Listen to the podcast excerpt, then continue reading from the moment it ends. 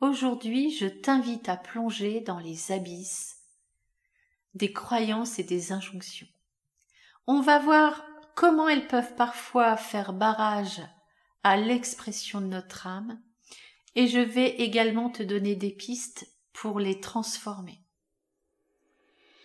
Bonjour et bienvenue sur Oser l'âme, le podcast qui t'amène à te questionner sur ta vie, sur qui tu es profondément. J'espère par nos partages te réveiller, te révéler pour oser être et oser la vie. Mon nom est Betty Tutrice, je suis passionnée par l'être humain, la psychologie, la spiritualité. J'enseigne à l'IFPIA la psychogénéalogie, la psychoénergétique intuitive. Je suis également autrice du livre La médiumnité spirituelle. J'espère te donner des clés qui te permettront d'ouvrir ton cœur chanter ton âme. Chaque épisode est une invitation à l'introspection pour exprimer plus librement toutes les parts de ton être. Je vais te parler des croyances et des injonctions dans cet épisode, je vais plutôt euh, te partager ma vision euh, des croyances et dans un autre épisode qui fera suite à celui-ci, euh, j'axerai plutôt le partage sur ce qu'est une injonction et comment transformer ces croyances et injonctions qui vont de pair souvent. L'un induit l'autre et inversement. Croyance induit injonction et injonction peut induire la croyance.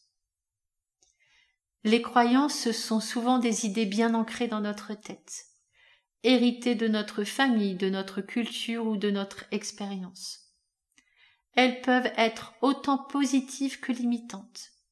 Les injonctions, par contre, c'est comme si on avait un petit chef en nous, issu de notre éducation, de notre milieu, de notre société, de notre époque qui nous dicte comment agir, ce qui est interdit, qui nous oblige parfois sans qu'on s'en rende compte. Donc croyance et injonction, c'est ce que je te disais euh, là tout à l'heure, hein, ça va souvent de pair. Et ces deux mécanismes euh, de pensée euh, peuvent vraiment empêcher notre âme de se dévoiler, en générant des peurs, en freinant nos désirs, nos potentiels, et parfois en nous éloignant de qui on est vraiment. Imagine par exemple une croyance du genre je ne suis pas à la hauteur. Ça peut complètement masquer ton potentiel.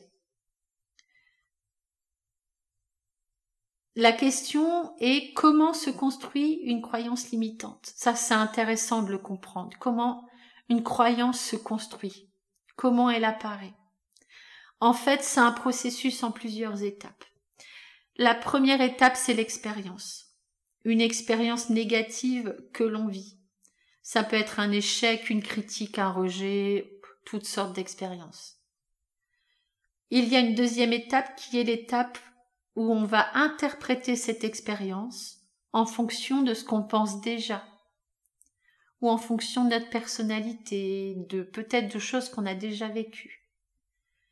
La troisième étape, c'est l'étape où on va venir généraliser, c'est-à-dire que si on a échoué une fois, on va se dire qu'on va toujours échouer.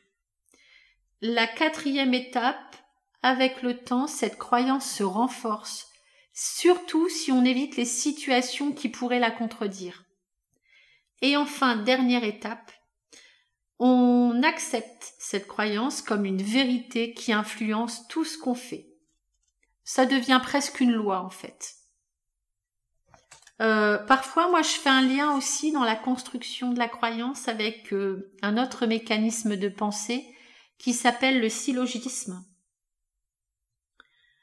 Euh, le syllogisme, c'est une façon de penser bien précise, très particulière. C'est une façon structurée de raisonner. Alors, un exemple de syllogisme. Les gens qui échouent ne peuvent jamais réussir.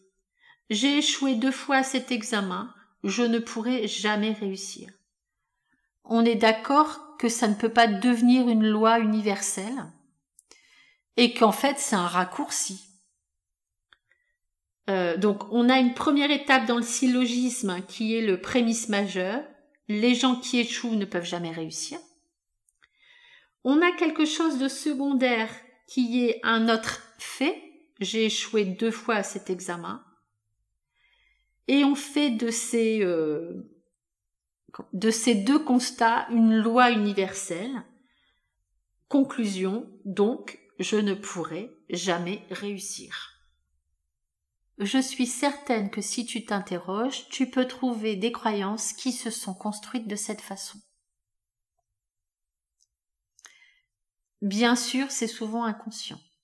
Mais heureusement, on peut changer ses croyances. Alors avec un accompagnement, des thérapies, du développement personnel. Euh, donc comment reconnaître la maintenant comment reconnaître la croyance?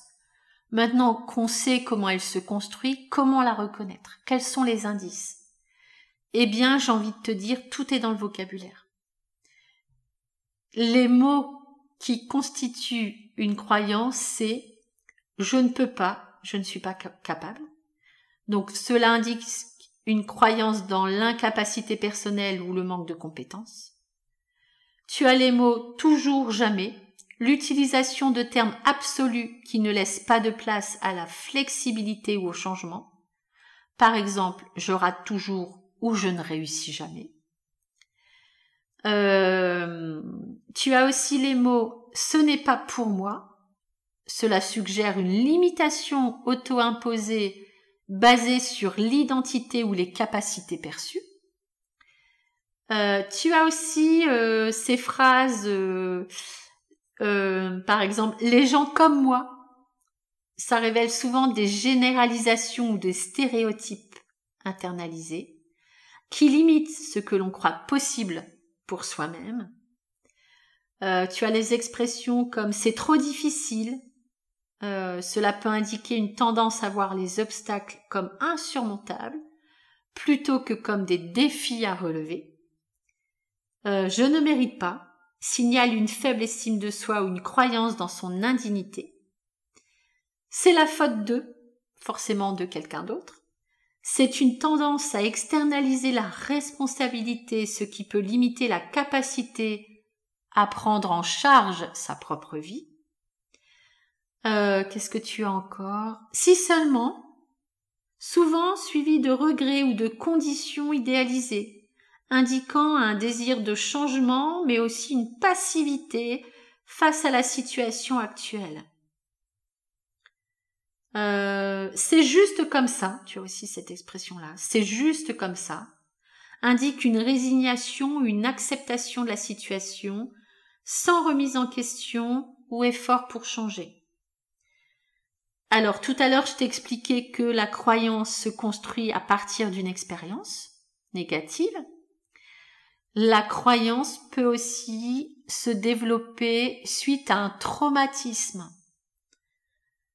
Euh, alors, les croyances qui peuvent euh, se développer suite à un traumatisme, euh, alors ce type de croyance, on appelle ça des cognitions négatives. Hein. Cognition, ça veut dire penser. Cognition négative, ça peut être je suis impuissant ou je n'ai aucun contrôle. Donc là, il y a un sentiment d'impuissance et une croyance dans cette impuissance face à des situations ou des événements de la vie. Euh, tu as aussi je suis en danger, sentiment persistant de menace ou de peur, même lorsque la personne n'est pas en situation de danger immédiat. C'est le propre de la croyance, hein, c'est que ça devient une loi généralisée. Je suis indigne, je ne vaux rien, faible estime de soi et sentiment de ne pas mériter le bonheur ou le respect. Je suis coupable, c'est de ma faute, sentiment de culpabilité, souvent irrationnel d'ailleurs, concernant des événements ou des situations. Je ne suis pas en sécurité. Sentiment persistant d'insécurité même dans des environnements normalement sûrs. Je ne suis pas aimable, sentiment de rejet, croyance que les autres ne peuvent pas ou ne veulent pas les aimer. Je ne mérite pas d'être heureuse, sentiment que le bonheur est réservé aux autres, pas à soi. Je dois être parfaite, pression intense pour répondre à des normes irréalistes. Je suis faible, sentiment de faiblesse, manque de confiance en sa propre force ou capacité. Euh, il y a aussi quelque chose d'autre. Ah oui, je suis euh, défectueuse, je suis cassée. Ça, c'est la croyance qu'il y a quelque chose de fondamentalement mauvais ou irréparable en soi. Donc voici un peu la liste des mots-clés, des phrases types qu'on peut retrouver euh, dans une croyance. Maintenant, comment comment est-ce qu'on peut rencontrer notre âme malgré ces barrières? Euh, alors là, peut-être, alors là, je vais te parler des approches que moi j'utilise, hein, la psychanalyse jungienne, la psychogénéalogie, le MDR. La psychanalyse jungienne, par exemple, nous invite à explorer notre inconscient pour trouver les énergies qui nous animent. Jung parle là d'archétypes, hein, en fait. Hein. La psychogénéalogie nous aide à comprendre comment notre histoire familiale influence notre présent. Et l'EMDR ou d'autres approches euh, permettent de transformer les événements non digérés, donc les événements traumatiques, pour que euh, la croyance négative se transforme en pensée positive. Alors je vais prendre un exemple. Prenons l'exemple de Claire, une de mes clientes. Elle croyait qu'elle ne méritait pas le bonheur. Donc, grâce à la psychanalyse jungienne et à la recherche de l'énergie à l'œuvre de l'archétype, elle a découvert que cette croyance venait d'un archétype familial de sacrifice. Avec la psychogénéalogie, elle a compris que cette idée venait de sa grand-mère qui avait sacrifié sa joie pour sa famille. En travaillant sur cette croyance, Claire a pu s'ouvrir à une nouvelle façon de vivre euh, et à s'autoriser au bonheur en fait. La vie répond hein, aux croyances. Euh, si tu es dans des croyances limitantes négatives, en fait tu vas te fermer et tu vas attirer des choses qui vont venir renforcer cette croyance. Si cette façon de penser euh, se transforme, tu vas vibrer du positif et la vie va te renvoyer du positif. Donc pour ce premier épisode, moi je te propose quelques exercices pour travailler sur tes croyances. Tu peux tenir un journal de rêve et euh, les noter, noter tes rêves chaque matin et chercher les thèmes ou les symboles récurrents. Donc ça, ça peut révéler tes croyances inconscientes. Tu peux également faire ce qu'on appelle euh, le génosociogramme émotionnel ou l'arbre généalogique émotionnel. Dessine ton arbre généalogique et note à côté de chaque membre les croyances, euh, les croyances qu'il pouvait avoir et regarde comment elles peuvent t'avoir influencé. Euh, troisième chose, tu peux t'interroger sur les événements non digérés ou les événements traumatiques. Alors, ce qui fait la différence entre un souvenir et un événement traumatique, c'est que l'événement traumatique est un souvenir. Euh, quand tu l'évoques, en fait, c'est un souvenir qui a une charge émotionnelle.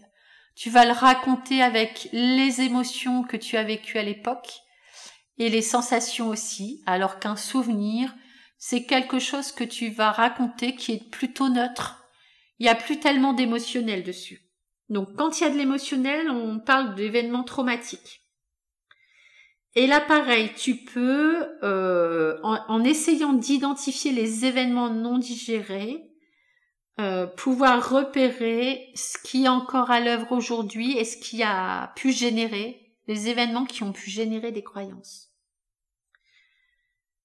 Euh, dans notre prochain épisode, je te parlerai de comment identifier les injonctions et comment les transformer, et je te donnerai d'autres pistes pour transformer croyances et injonctions euh, petit conseil pour finir, intègre ces pratiques doucement dans ta routine. La découverte de soi, c'est un voyage, pas une course. Sois patiente et bienveillante envers toi-même. Voilà pour aujourd'hui. J'espère que cela t'a inspiré. J'espère que cet épisode t'a plu. Abonne-toi au podcast si tu souhaites me suivre. Tu peux t'inscrire à la newsletter euh, IFPIA, me suivre sur les réseaux sociaux. C'est toujours un plaisir d'avoir euh, tes retours, tes partages. Si tu veux en savoir plus, euh, tu peux regarder les séminaires, formations que je propose en EMDR, en psychogénéalogie et en psychoénergétique.